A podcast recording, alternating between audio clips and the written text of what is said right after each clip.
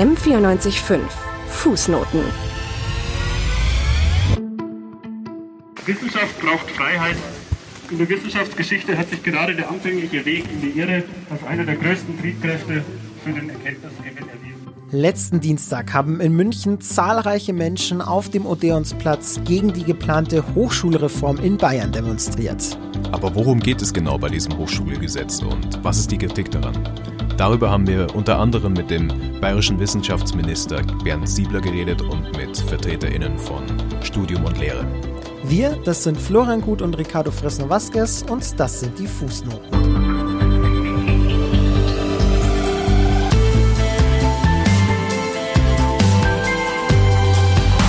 Fußnoten, was diese Woche zu kurz kam. Das Bayerische Hochschulgesetz und das Bayerische Hochschulpersonalgesetz soll noch in dieser Legislaturperiode, also wahrscheinlich noch im nächsten Jahr, reformiert und in ein neues bayerisches Hochschulinnovationsgesetz übertragen werden. Also die letzte Änderung, die es jetzt gab bei diesen Hochschulgesetzen, stammt noch aus dem Jahr 2006. Aber was regeln diese Gesetze eigentlich, Ricardo?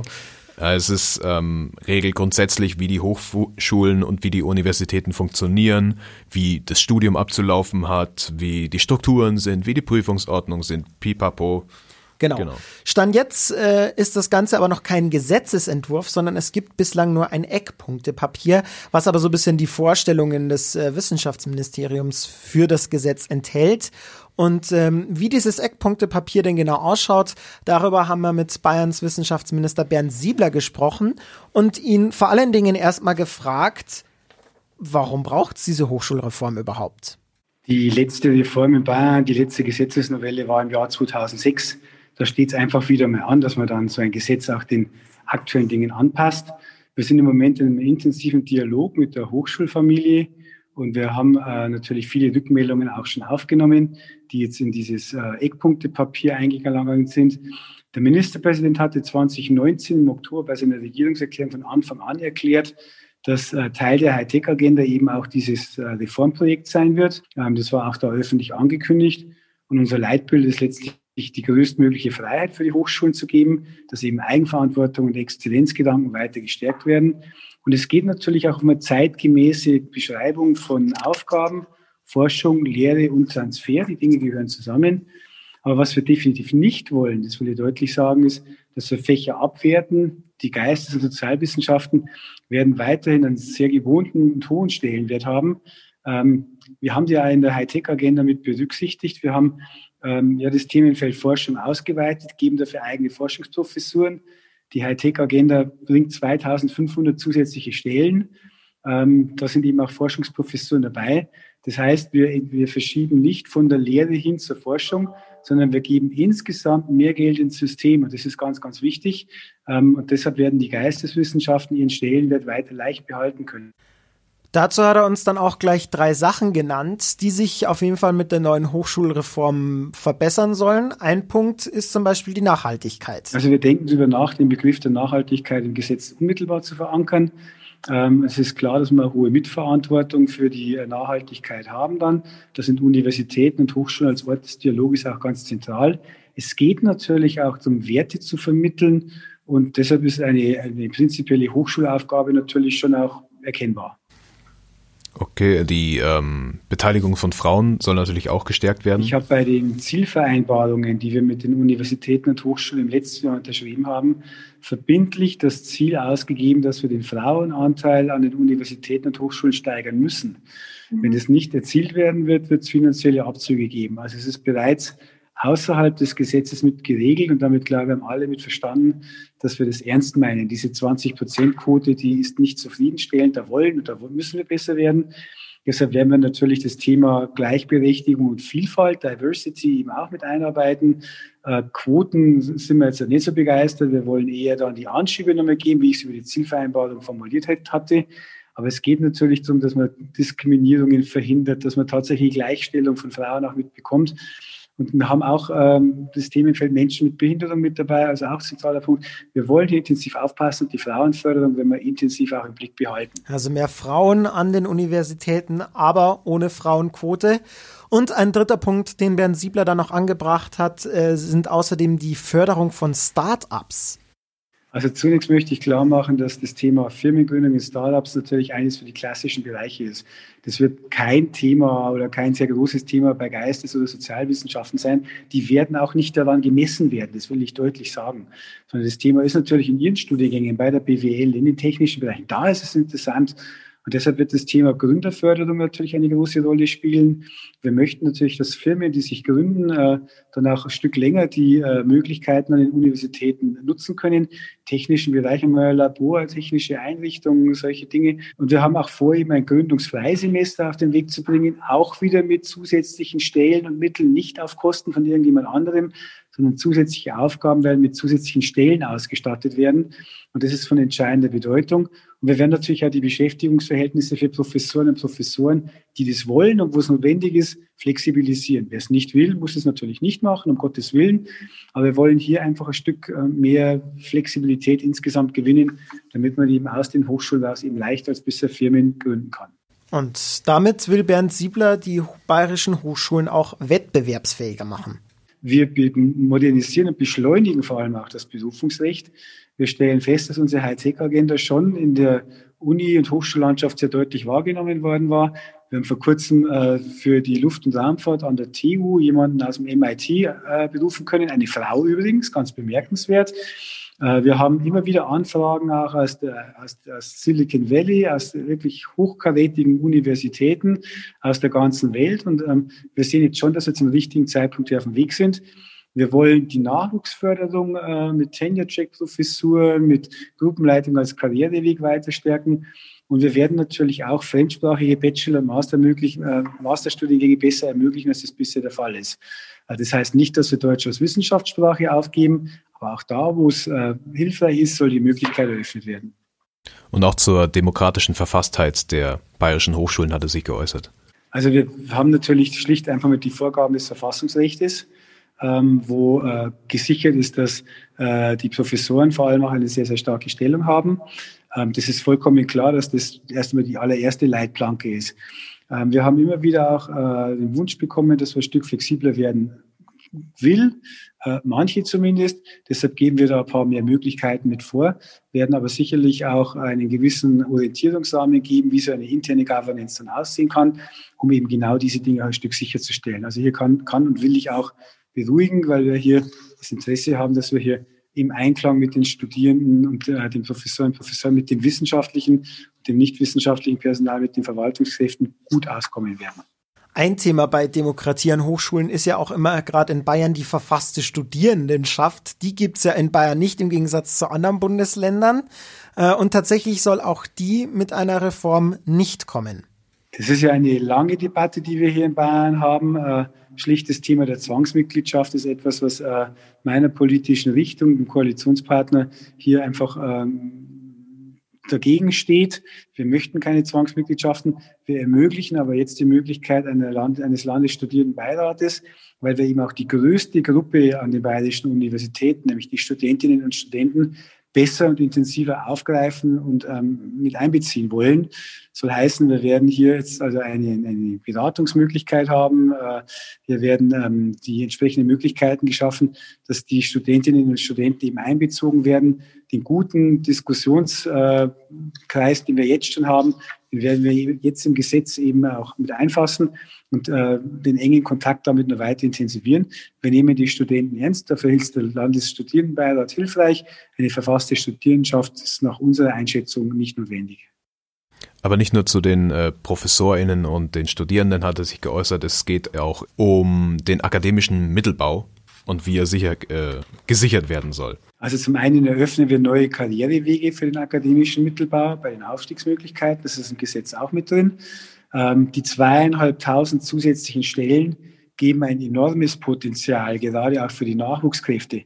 Ich habe vorhin die internationale Nachfrage angesprochen, aber natürlich bieten zweieinhalbtausend äh, Plätze, äh, zusätzliche Stellen, auch die Möglichkeit, dass die Nachwuchskräfte besser eingebracht werden.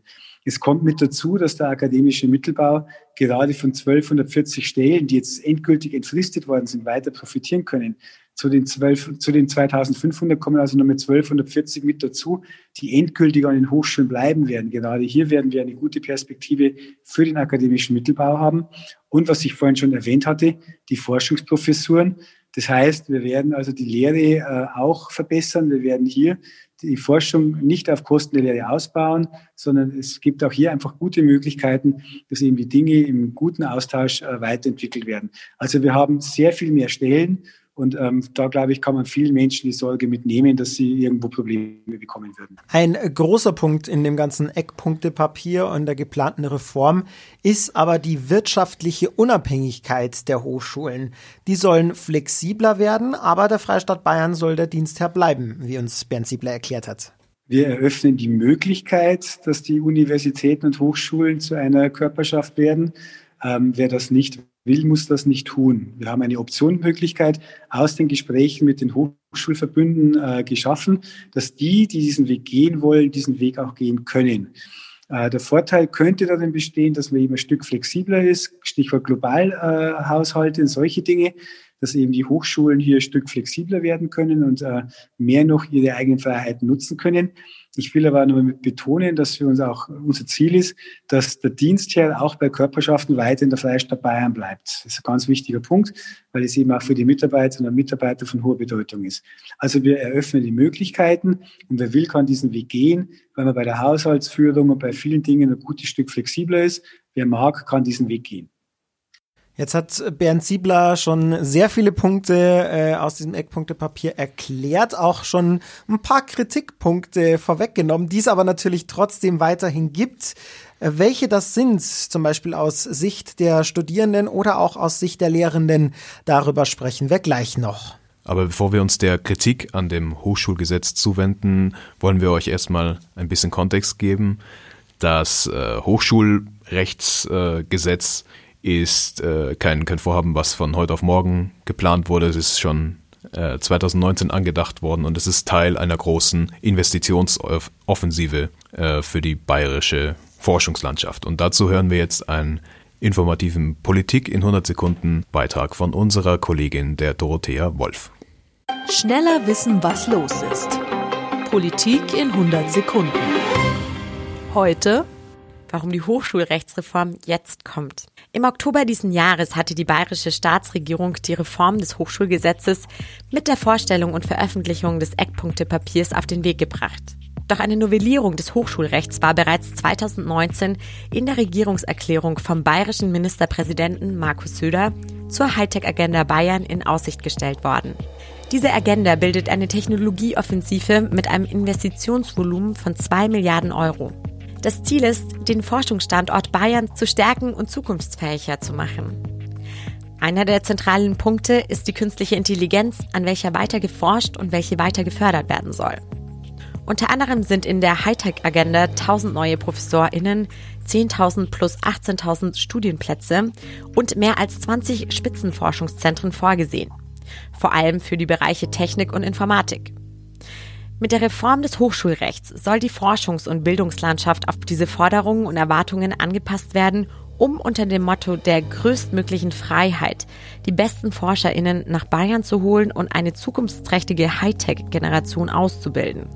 Die bereits in der Hightech-Agenda Bayern angekündigten Punkte, wie zum Beispiel Senkung der Lehrverpflichtung für ProfessorInnen oder Internationalisierung der Hochschulen, werden im Eckpunktepapier vertieft und bilden dadurch die Basis, anhand deren der Gesetzesentwurf des neuen Hochschulinnovationsgesetzes bis zum Frühjahr 2021 entstehen soll. An dieser geplanten Hochschulreform gibt's aber auch ordentlich Kritik, unter anderem bei einer Demonstration am Dienstag, am letzten Dienstag, dem 1. Dezember, auf dem Odeonsplatz in München. Unsere Kollegin Pamela Tumba war vor Ort. Die Türen für Kontrollen es ist der 1. Dezember, 15 Uhr. Am Odeonsplatz in München haben sich rund 250 Menschen zusammengefunden, um gegen die geplante Hochschulreform der bayerischen Staatsregierung zu demonstrieren. Ins Leben gerufen wurde die Kundgebung von der Initiative Geistes- und Sozialwissenschaften, die bereits seit Wochen zum Protest gegen das sogenannte Hochschulinnovationsgesetz aufrufen, welches bereits im Frühjahr 2021 verabschiedet werden soll. Wissenschaft braucht Freiheit In der Wissenschaftsgeschichte hat sich gerade der anfängliche Weg in die Irre als einer der größten Triebkräfte für den Erkenntnisgewinn erwiesen. Doch nicht nur der Erkenntnisgewinn ist nach Ansicht der InitiatorInnen in Gefahr. Es geht um nicht weniger als um den Fortbestand einer unabhängigen Forschung und um das Fortbestehen von kleinen Nischenfächern und Disziplinen, die nach Logik des neuen Gesetzes nicht rentabel wären.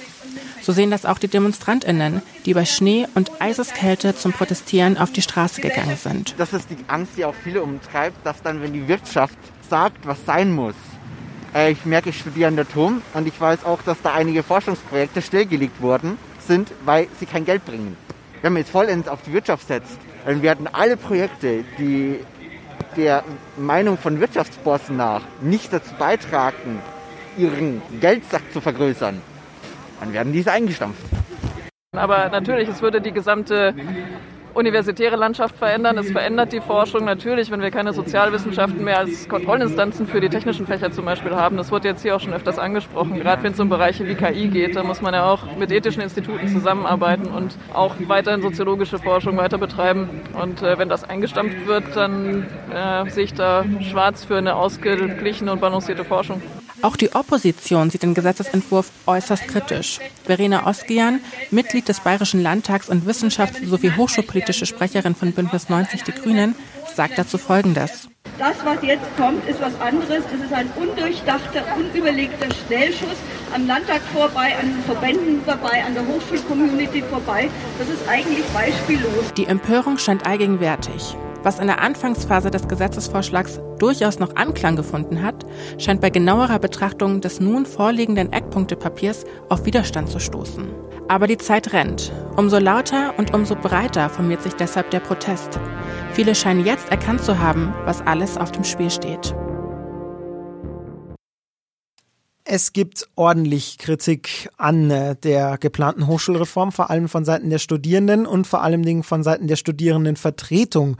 Und äh, davon hören wir jetzt Emily Meyer. Sie ist Vorsitzende des Konvents der Fachschaften und uns jetzt zugeschalten. Hallo Emily. Hallo, ich freue mich, dass ich da sein kann. Wie gesagt, du bist Vorsitzende des Konvents der Fachschaften an der LMU. Äh, kannst du uns trotzdem noch mal kurz äh, zusammenfassen für alle, die nicht so drin sind im Thema Hochschulpolitik? Was ist das für ein Posten? Was machst du da? Also Vorsitzende des Konvents, also der Konvent, vielleicht fangen wir da mal an, das ist das Studierendenparlament der LMU. Sprich, jede Fachschaft kann einen bis vier, also Vertreter in den Konvent wählen, also Vertreter und Vertreterinnen.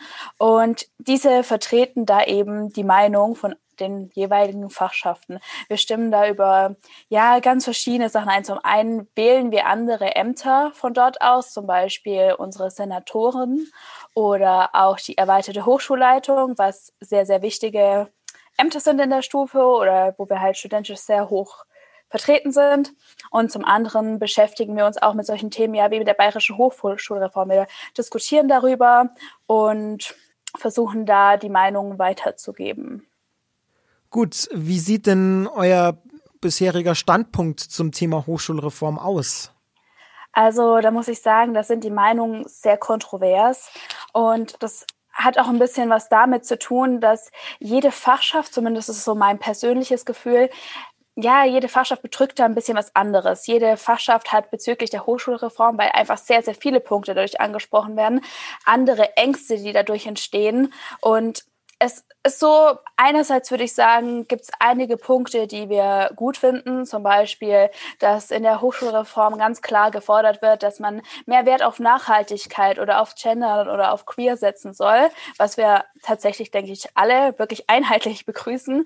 Ähm, aber andererseits sind halt auch dort ja, Standpunkte vertreten, die auch der Studierendenvertretung sehr große Angst macht. Zum Beispiel der demokratische Aufbau von der LM oder von Hochschulen ist sehr in Gefahr. Und genau, das ist so ein Punkt. Viele Fachschaften haben auch große Sorge, dass ja, ihre, ihr Fach, also gerade die kleineren Fächer, wenn man das so sagen kann, haben Angst, dass ihr Fach gestrichen werden könnte. Und ja, genau, das sind so ein bisschen ein paar Standpunkte. Es sind sehr viele verschiedene Meinungen, wie schon gesagt, aber ja. worauf kommt es äh, deiner Meinung nach an? Also wie könnte es gelingen, dass man alle ähm, Studierendenvertretungen, alle Fachschaften so auf einen gemeinsamen Nenner äh, bringt? Weil du hast ja schon angesprochen, dass die relativ unterschiedliche Schuhe haben, wo es halt drückt und ähm, dass sich sowohl ähm, die Studierenden als auch die Lehrenden, äh, dass sie sich äh, repräsentiert fühlen, auch in der, innerhalb der äh, Geisteswissenschaften.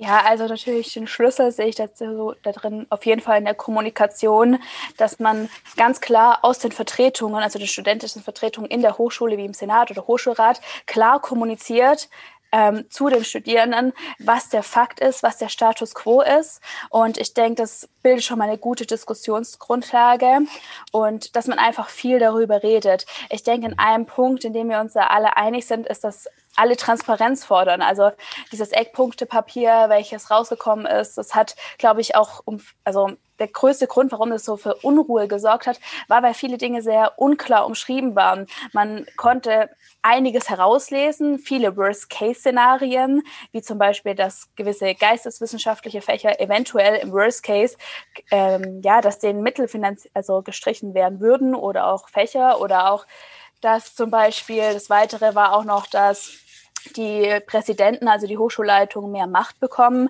Und ich denke, das ist eine Sache, die tatsächlich viele ziemlich klar ablehnen, weil wir eher darauf plädieren, dass man eben mehr studentische Mitbestimmung kriegt und nicht weniger. Und ja, ich denke, wenn man da an einem Strang zieht, und ich denke, das ist wirklich der, also das Wichtigste, dass wir alle an einem Strang ziehen und nicht irgendwo jeder seine eigene Suppe so ein bisschen mischt. Ich denke, dann können wir das schon auch schaffen und auch auf die Politik in den Punkten, in denen wir Kritik üben und in denen wir andere Dinge fordern, als sie bisher so geschrieben sind, dann können wir da auf jeden Fall was erreichen. Also du siehst äh, die Sache tatsächlich auch relativ optimistisch, da bis ähm, bis zum wirklichen Gesetz nächstes Jahr dann noch äh, Änderungen einbringen zu können? Ähm, ja und nein. Also so eine klare Antwort habe ich darauf ehrlich gesagt nicht, weil es ist natürlich schon einerseits so, es, man muss sagen, es ist bisher nur ein Eckpunktepapier. Es ist ja noch kein Gesetzesentwurf. Dieses Eckpunktepapier dient erstmal nur dazu, daraufhin ein Gesetzesentwurf zu entwerfen und den in den Landtag, also in den Bayerischen Landtag einzubringen. Und Deshalb, ich möchte nicht sagen, dass es da noch unendlich viel Spielraum gibt. Wenn, dann ist der Spielraum jetzt noch und dass sich da viele Studierendenvertretungen lautstark dazu äußern, was sie gut finden, was sie nicht gut finden und auch konkrete Lösungsvorschläge bringen. Aber das wird ja aktuell schon auf allen Ebenen gemacht. Also die LAC, also die Studierendenvertretung auf bayerischer Landesebene, hat ja ganz klar schon gesagt, welche Punkte sie gut findet und welche nicht. Und ich denke, wenn man da zusammenarbeitet und das Ganze auch noch macht, dann ist vielleicht noch ein bisschen Spielraum dran. Also es wurde ja auch schon explizit nach der Stellungnahme gefragt von der Studierendenvertretung, also von der LAC. Und auch zum Beispiel der Professor Huber, das ist der Präsident der LMU, der kommt auch tatsächlich nächste Woche zu uns zum Konvent, um unsere Meinung anzuhören. Und ich muss sagen, das ist schon ein sehr großes Entgegenkommen von der Hochschulleitung gegenüber uns. Und deshalb will ich jetzt nicht sagen, ich bin optimistisch, komplett zu sagen, es klappt auf jeden Fall, wir können ja noch wichtige Punkte ändern, aber ich will auch nicht komplett pessimistisch sein und sagen, es passiert jetzt auf jeden Fall und äh, wir rennen da ins offene Messer. Ähm, aber würdest du es jetzt als ähm, offenes, äh, als ein Diskussionsvorschlag ähm, von Seiten der, der Universitätsleistung sehen oder eher so, erwartest du eher so eine Taktik, dass der ganzen ähm, Kritik so ein bisschen der, der Wind aus den Segeln genommen werden soll? Mm, ja, um ehrlich zu sein, so spekulativ will ich da erstmal nicht sein. Aber ich habe das Gefühl gehabt, zumindest aufgrund der Anfrage, dass unsere Interessen da schon ernst genommen werden und auch die Zeit, die unser Präsident da für uns einräumt, das sind 60 bis 90 Minuten, das ist jetzt auch nicht wenig Zeit, in der man darüber debattieren kann und reden kann. Und deshalb denke ich schon, also dass zumindest er unsere Meinungen hören will. Aber das Problem ist, dass insgesamt einfach die studentische Sicht in dieses, ja, auch in dieses Eckpunktepapier nicht viel aufgenommen wurde und überhaupt nicht berücksichtigt wurde. Und das ist auch der große Punkt, den, glaube ich, viele studierte, also studentische Vertretungen kritisieren. Das hat jetzt ja auch nicht so viel damit zu tun, ist, ob der Präsident jetzt zu uns kommt oder nicht, sondern einfach dass man davor auch nicht so gefragt hat, ja, wie wollt ihr das? Und auch die LAG schon mehrfach auch schon, ja, Stellungsnahmen veröffentlicht hat, bevor überhaupt dieses Eckpunktepapier kam. Und auch schon da viele Punkte kritisiert hat, die teilweise nicht so aufgenommen worden sind. Mhm. Aber was wären denn zum Beispiel so Sachen, die euch persönlich als, als Studierendenvertreter da in diesem Eckpunktepapier fehlen würden? Also was heißt fehlen? Das ist, glaube ich, ein bisschen falsch ausgedrückt. Also es gibt auch einige Punkte, die fehlen, aber das ist was anderes, sondern das sind mehr Punkte, die drinstehen, die Angst auslösen. Also zum Beispiel habe ich ja schon berichtet, dass Aktuell ist es ja so, dass Hochschulen in Bayern also eine janusköpfige Struktur haben. Das bedeutet, dass sie staatliche Einrichtungen sind und gleichzeitig Körperschaft des öffentlichen Rechts. Und das bedeutet eben, dass staatliche Einrichtungen, die werden vom Staat schon sehr kontrolliert, haben genaue Vorgaben. Und jetzt in diesem Eckpunktepapier kam es so ein bisschen hervor, dass es in Zukunft nur noch die Möglichkeit geben soll oder wenn man möchte, die Hochschule, kann sich selbst dazu entscheiden, dass man nur noch die Körperschaft des öffentlichen Rechts annimmt. Und es wäre halt fatal, weil die Aufsichtsfunktion, welche der Staat bisher hatte, wäre halt viel schmäler und die Hochschulleitungen, also die Präsidenten, wären viel, viel mächtiger. Und das sind halt, da kommen halt Ängste hoch, dass zum Beispiel, ja, wie sieht's denn aus, wenn jetzt kleinere Fächer einfach die könnten dann theoretisch kleinere Fächer erstmal rausstreichen. Und aktuell überwacht es halt noch der Staat und muss man das alles rechtfertigen. Und äh, weitere Punkte waren auch zum Beispiel, was den demokratischen Aufbau anging. Also aktuell haben wir sind wir ganz klar vertreten in vielen wichtigen Gremien, wie schon vorhin aufgezählt, Senat, EHL. Ähm, oder Hochschulrat sind schon mächtige Positionen, in denen wir da teil sein dürfen. Und wir haben Angst, dass wir durch die Macht, welche die Hochschulleitung bekommen, dass wir dann weniger ähm, ja im demokratischen Prozess, also noch weniger teilhaben können. Und eigentlich hatte auch die LAG oder wir alle fordern schon lange, dass wir mehr Mitspracherecht haben wollen, damit wir uns mehr einbringen können, auch in die Hochschulleitung. Und das ist so eher. Also es ist nicht, was konkret fehlt, sondern es ist eher, was drinsteht, was Angst auslöst.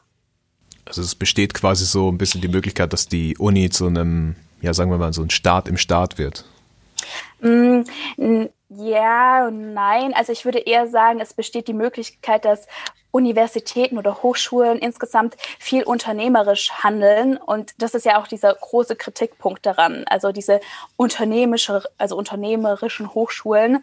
Ähm, ja, genau. Und darum geht es eher. Okay.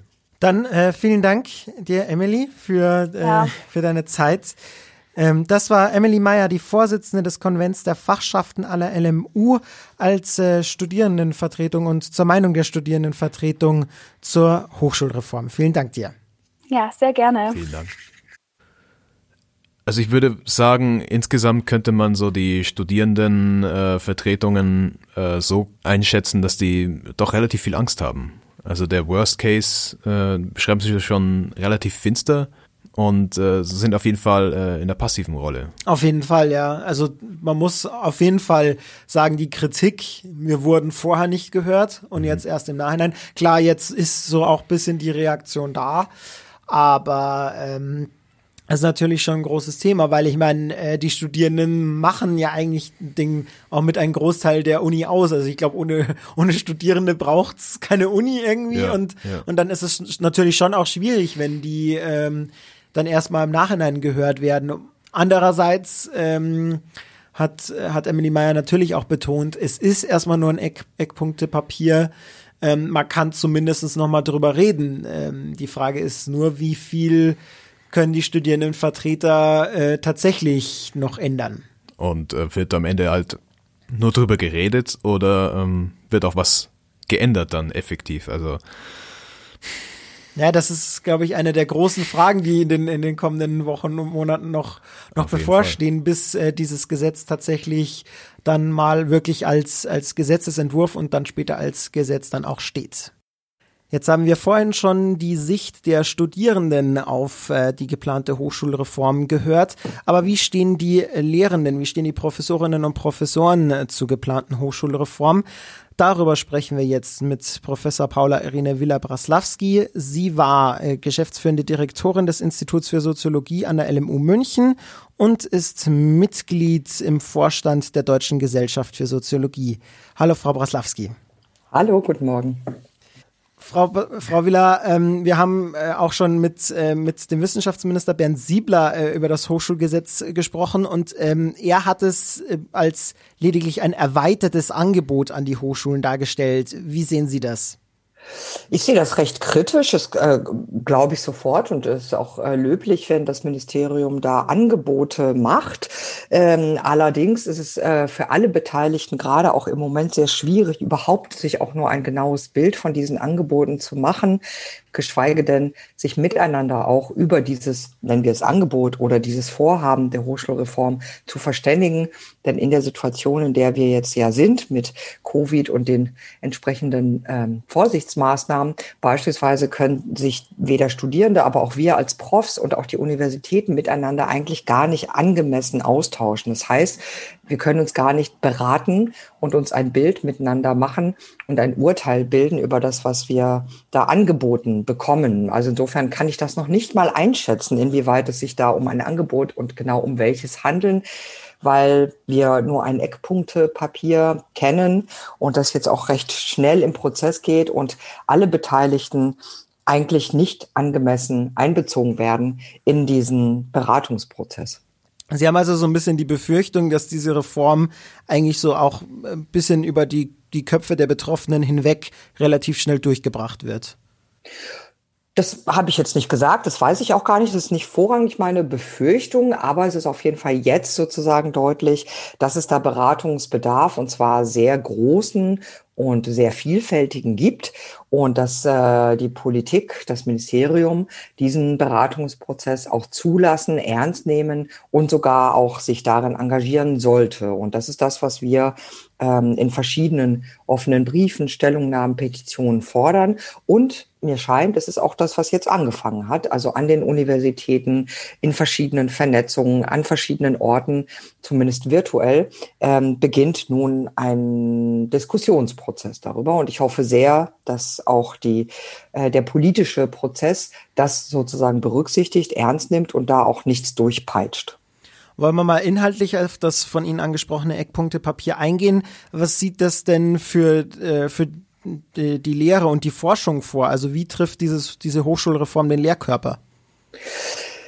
Also äh, die geplante Reform, soweit wir sie kennen und soweit ich sie einschätzen kann, ähm, zielt vor allem auf eine doch sehr grundlegende, sehr weitreichende äh, Umstrukturierung und Veränderung überhaupt der Verfasstheit der Universitäten. Also insofern werden wir als Profs beispielsweise oder werden Einzelne da auch gar nicht so direkt adressiert. Aber sollte sie denn so kommen, die Reform, sind wir auch individuell sehr betroffen davon. Ich glaube, was wesentlich ist, ist zum einen, dass wirklich die Universitäten von ihrer Organisationsform her umgestellt werden. Sie werden viel, wie es heißt, autonomer. Sie werden zu Körperschaften sozusagen eines eigenen Rechts. Damit erhalten sie ganz wesentliche, man könnte sagen, Freiheiten. Man könnte aber auch sagen, sie werden aus der ähm, politischen, aus der parlamentarischen, aus der demokratischen, aus der bürokratischen, staatlichen ähm, Aufsicht äh, entlassen. Ähm, das ist zumindest äh, etwas sehr Ambivalentes und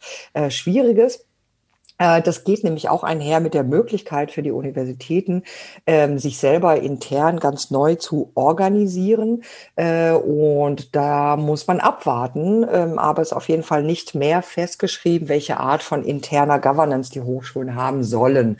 Und das hat äh, immense juristische Problematiken und auch, sagen wir mal, die von der Selbstverwaltung her. Wir befürchten konkret, dass ähm, wir sehr viel weniger Möglichkeiten haben werden, zukünftig zur Selbst Selbstverwaltung, zur Selbstgovernance, also Selbstregierung innerhalb der Universitäten über die bisherige Struktur von Fakultäten und so weiter. Das Zweite, was uns sehr problematisch und mir auch sehr problematisch scheint, äh, konkret ist, ähm, dass äh, beispielsweise Deputate, also das, was wir lehren müssen und lehren sollen, ähm, ganz anders organisiert werden wird. Bislang bundesweit, aber auch in jedem Bundesland ist vorgesehen, dass Profs einen bestimmten Umfang lehren müssen. Das ist so festgelegt. Die Einheit von Forschung und Lehre realisiert sich darin, dass wir als Profs in Bayern beispielsweise acht oder neun, also konkret neun Semesterwochenstunden lernen müssen.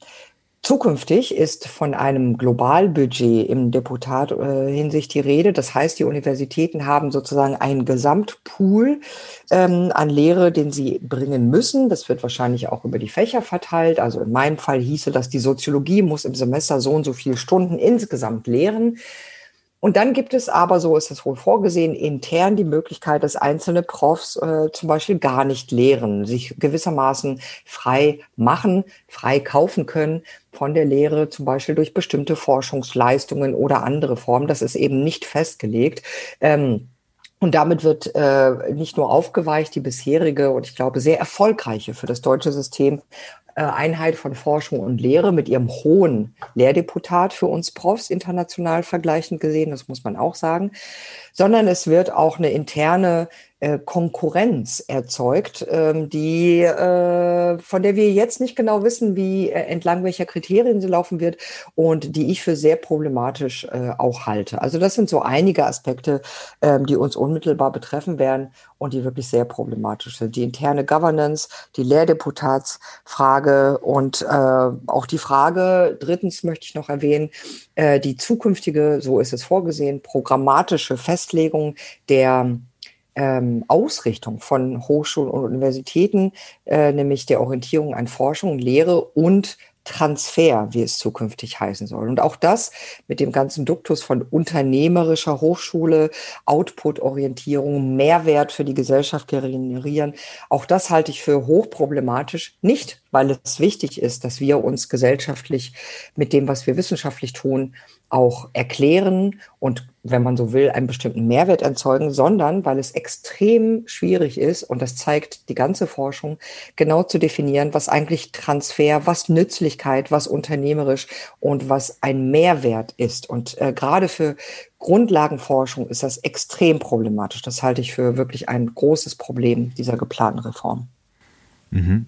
Äh, Sie sprechen es ja gerade an mit dem mit der Schwierigkeiten, äh, das Wort Transfer irgendwie direkt äh, äh, zu übersetzen. Äh, das betrifft natürlich auch die die Geistes- und Sozialwissenschaften in besonderem Maße, weil es ja eben nicht wirklich quantifizierbar ist, was man da macht. Ähm, wie sehen Sie generell ähm, im Lichte dieses Eckpunktepapiers die die Zukunft der der Geisteswissenschaften? Also zum einen möchte ich nochmal diese ähm, immer wiederholte, Sie haben es auch angesprochen, Annahme so ein bisschen dimmen oder relativieren oder äh, dafür plädieren, das nicht so stark zu machen zwischen etwa Geistessozialwissenschaften einerseits und andererseits den sogenannten MINT-Fächern, Ingenieurwissenschaften, Medizin, Technik, Naturwissenschaften. Denn auch äh, die Sozialwissenschaften, auch die Geisteswissenschaften können, wenn man das denn will, ihre sozusagen Nützlichkeit und ihren Mehrwert beweisen. Also das ist gar nicht so ein Problem. Ja, gerade in der Covid-Krise können die Sozialwissenschaften, wenn man möchte, denn unheimlich punkten mit einem Beitrag dazu zu verstehen, wie die Krise sich gesellschaftlich auswirkt, was für Ungleichheiten entstehen, wer wie betroffen ist, was das für das Leben der Menschen heißt. Für die Geisteswissenschaften kann man das durchaus sagen. Also wie wichtig sind Kompetenzen in Bezug auf Verstehen, Texte im Umgang mit Texten und so weiter. Das ist nicht per se so wahnsinnig schwierig und umgekehrt. Und das scheint mir oft unterzugehen, möchte ich umgekehrt darauf hinweisen, dass sämtliche Grundlagenforschung auch in den MINT-Fächern nicht unmittelbar vom Mehrwert, von der Nützlichkeit, von Patenten, äh, von Start-ups, von äh, Entdeckungen und Erfindungen her gedacht werden muss. Also sehr viel Grundlagenforschung, etwa in der Physik, aber auch ähm, in der Medizin, ist überhaupt nicht klar, eindeutig auf einen bestimmten Mehrwert hingedacht. Also insofern, diese Unterscheidung scheint mir nicht so stark, wie sie manchmal gezeichnet wird. Davon abgesehen, klar, ähm, wenn man jetzt diese Orientierung an Transfer, an Nützlichkeit, an auch gar unternehmerischen Aspekten, wenn man das stärkt, sind gerade die Geisteswissenschaften, zu denen ich nicht zähle, deswegen kann ich nicht so gut vielleicht fundiert was dazu sagen. Ich bin ja Sozialwissenschaftlerin, aber ich glaube, dass man doch sagen kann, sind gerade ähm, Geistes- und Sozialwissenschaften eher ein bisschen gefährdet, weil sie, das steckt ja auch in Ihrer Frage, als nicht so nützlich gelten, fälschlicherweise. Also es gibt eine Art Common Sense manchmal oder so Vorurteile nachvollziehbarerweise in der Öffentlichkeit, in der Politik, in der Gesellschaft, teilweise auch innerhalb der Universitäten und im Fächerkanon selber, dass die Geisteswissenschaften vielfach so in gewisser Weise, naja, vielleicht verzichtbarer seien als die Naturwissenschaften. Ähm, das ist, wie gesagt, ein Vorurteil. Ich verstehe gut, woher das kommt. Es ist auch interessant, sich darüber auszutauschen. Ich mache da niemandem einen Vorwurf. Aber wenn man genauer hinschaut, sieht man, dass das eben ein Vorurteil ist und äh, nicht immer so gut aufgeht. Die Geisteswissenschaften ähm, haben, und das macht sie ver besonders verwundbar, ähm, äh, zum einen führen sie in sich viele kleine Fächer, die sind immer ein bisschen bedroht von solchen äh, Reformen und solchen Orientierungen ähm, ja, die, die sogenannten Orchideenfächer, kleine Fächer, die sehr spezialisiert sind auf eine Region, eine Sprache, eine bestimmte Phase im historischen, äh, eine bestimmte Sache. Ähm, und ähm, die geraten oft unter die Räder oder aus dem Blick, äh, äh, wenn es um solche Reformen geht. Und dann ähm, verändert sich die Weltlage, die politische Situation und dann stellt die Politik fest, oh Gott, wir haben gar keinen Experten für eine bestimmte Region, die uns jetzt hier beispielsweise in Bezug auf ähm, Außenpolitik äh, oder so ähm, unterstützen und beraten können. Also es passiert äh, immer wieder. Die sogenannten Kleinfächer sind da ein bisschen bedroht. Äh, und zum anderen sind die Geisteswissenschaften ein bisschen verwundbar in solchen Reformen, weil was die Geistes- und auch die Sozialwissenschaften wesentlich ähm, tun im wissenschaftlichen Kontext ist, ja, sie produzieren Evidenz und Fakten, das auch, aber sie tragen bei zur Reflexion der Gesellschaft auf sich selber. Die Geisteswissenschaften sind vor allem reflexive Fächer, sind Fächer, in denen ganz zentrale, elementare, gesellschaftlich auch tatsächlich notwendige ähm, Kompetenzen auch generiert werden. Wie, welchen Sinn ähm, entdecken wir in der Welt? Welchen Reim machen sich Menschen auf die Welt? Ähm, wie lesen wir unsere Welt? Ähm, und das wird ähm, oftmals ähm, gering geschätzt zugunsten eines technokratischen Verständnisses von Wissenschaften, das da eben sich in Fakten und Evidenzen erschöpft. Aber Wissenschaft ist, wie gesagt, eben auch und ganz wesentlich Reflexionsraum, ähm, kritisches Urteilsvermögen sich bilden, die kritische Auseinandersetzung mit allen Aspekten der Welt. Und das ist ganz, ganz wesentlich für alle Gesellschaften, auch für unsere hier, auch für Bayern. Aber sehen Sie denn die Geistes- und Sozialwissenschaften in Bayern durch diese Hochschulreform in gewisser Weise gefährdet? Also nicht zwingend, nein. Ich glaube, das kommt aber auch sehr darauf an, äh, auf die Details und darauf, wie die Diskussion verläuft. Ähm, ich glaube, dass generell äh, zum Beispiel wenn es in den Sozialwissenschaften, und das ist ein Teil unseres, äh, unserer Forschung, wir uns zum Beispiel auch in den Geisteswissenschaften damit befassen, ja, was heißt eigentlich gesellschaftliche Nützlichkeit? Was heißt eigentlich ähm, Mehrwert? Was heißt eigentlich Transfer. Ja, die ähm, Soziologie beschäftigt sich sehr intensiv, schon sehr lange mit diesen Fragen, forschend. Ähm, wenn man aber jetzt schon festlegt, ähm, die Universitäten sollen sich daran orientieren, an Transfer, dann kann es sein, wenn man das so auslegt, aber das muss nicht sein, aber es kann sein, dass dann weniger Raum erwünscht wird in den Universitäten, um sich kritisch mit diesen Absichten schon sozusagen zu beschäftigen, weil dann ist das schon gesetzt.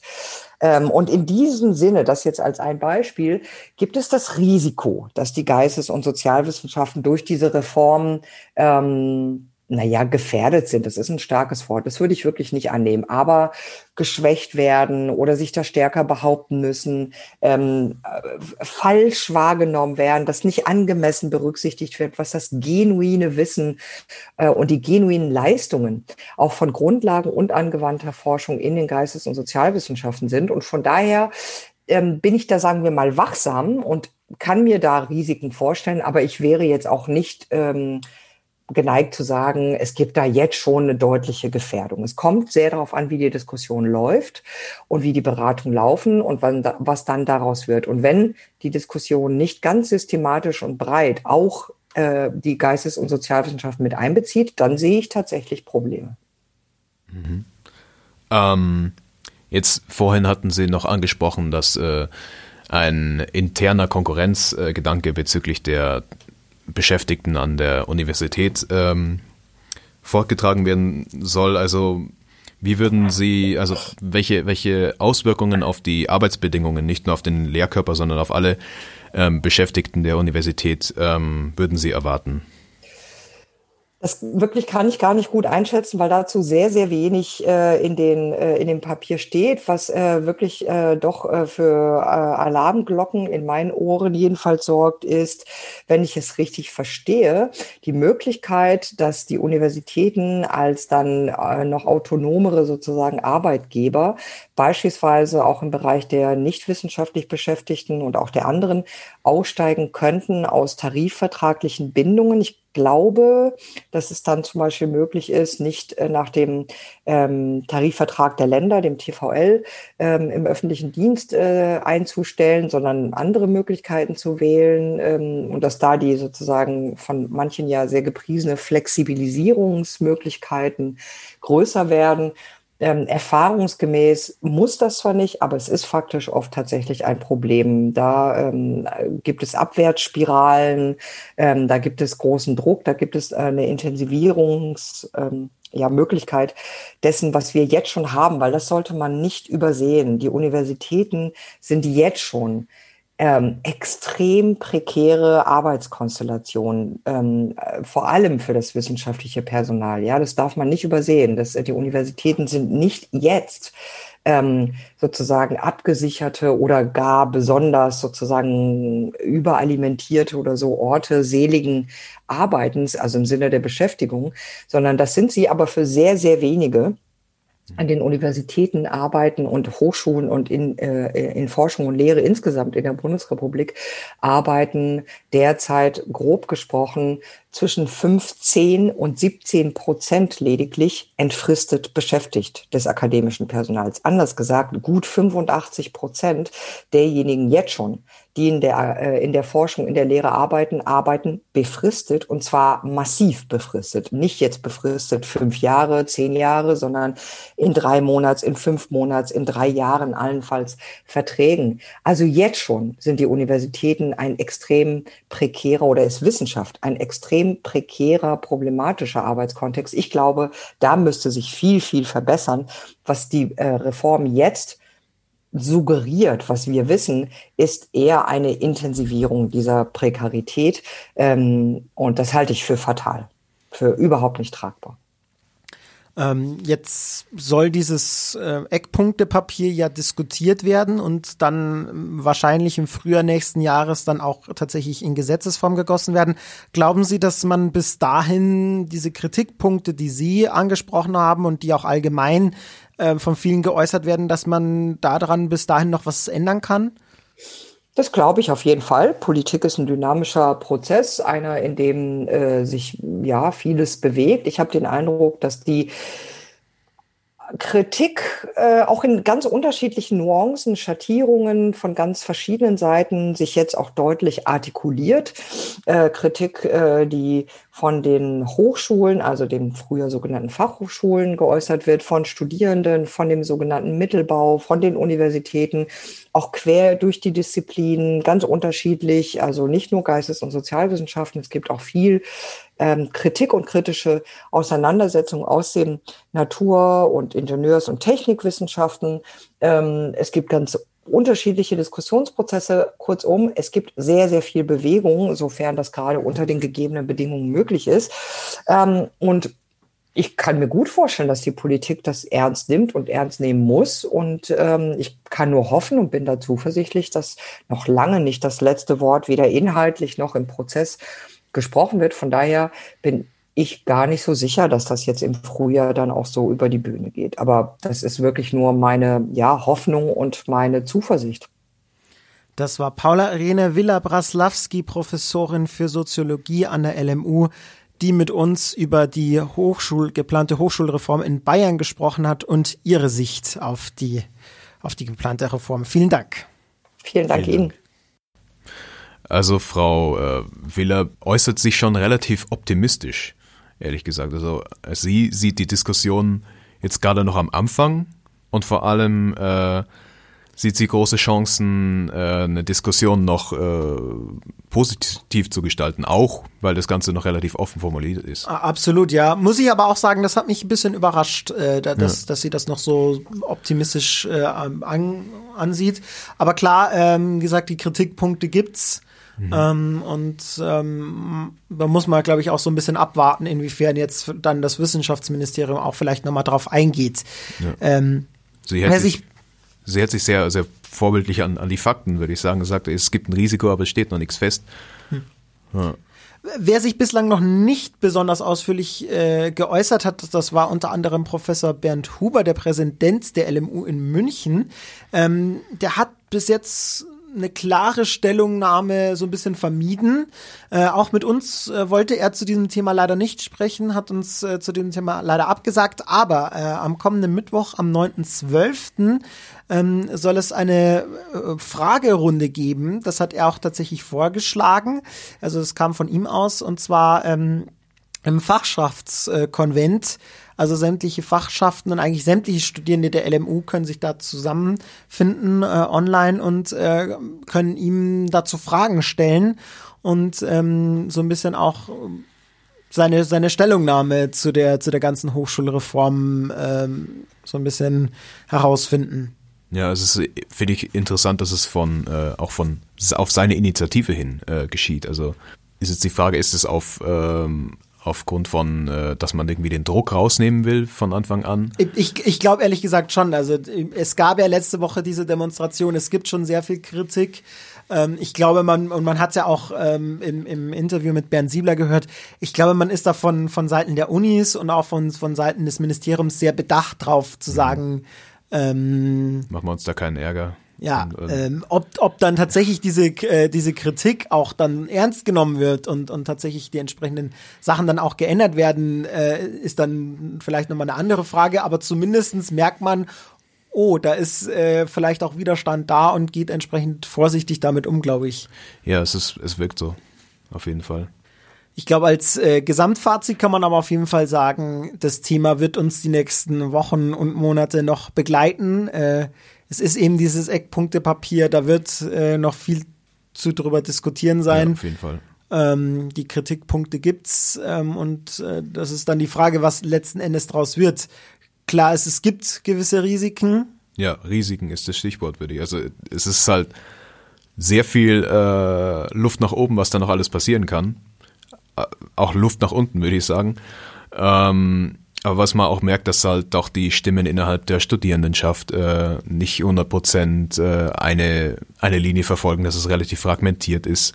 Und äh, ich glaube, da können wir uns auf eine dicke, fette Diskussion einstellen. Dann wird eine Menge Bewegung dabei losgetreten werden. Und natürlich werden auch wir bei M945 an dem Thema dranbleiben. Äh, entweder hier im äh, Fußnoten-Podcast oder auch bei uns im im On-Air-Programm im Radio bei M945, äh, beispielsweise in, in unserer Politiksendung, dem Plenum genau. von 19 bis 20 Uhr oder auch im normalen Tagesprogramm. Also dieses, äh, dieses Thema wird uns auf jeden Fall noch einige Zeit beschäftigen und wir können euch auch eigentlich, glaube ich, nur dazu ermuntern, informiert euch zu dem Thema. Äh, lest euch da gerne noch mehr ein, ähm, denn ich glaube, das betrifft äh, jeden Studierenden, jede Studierende hier in Bayern. Ähm, und da sollte man vielleicht schon auch Bescheid wissen, was da passiert. Genau redet mit euren FachschaftsvertreterInnen und äh, engagiert euch. Das waren die Fußnoten für diese Woche. Wir sagen Danke an die Sendeleitung Dorothea Wolf und äh, auch an alle, die an dieser Sendung beteiligt waren. Das waren Pamela Tumba, David Wadasch, Sophia Ulrich, Anna O'Connell und Elisa Farbig. Für die Produktion zuständig ist Jonas Bayer. Und wir sind Ricardo Fresno-Vasquez und Florian Gutz und wünschen euch eine schöne Woche. Macht's gut. Servus.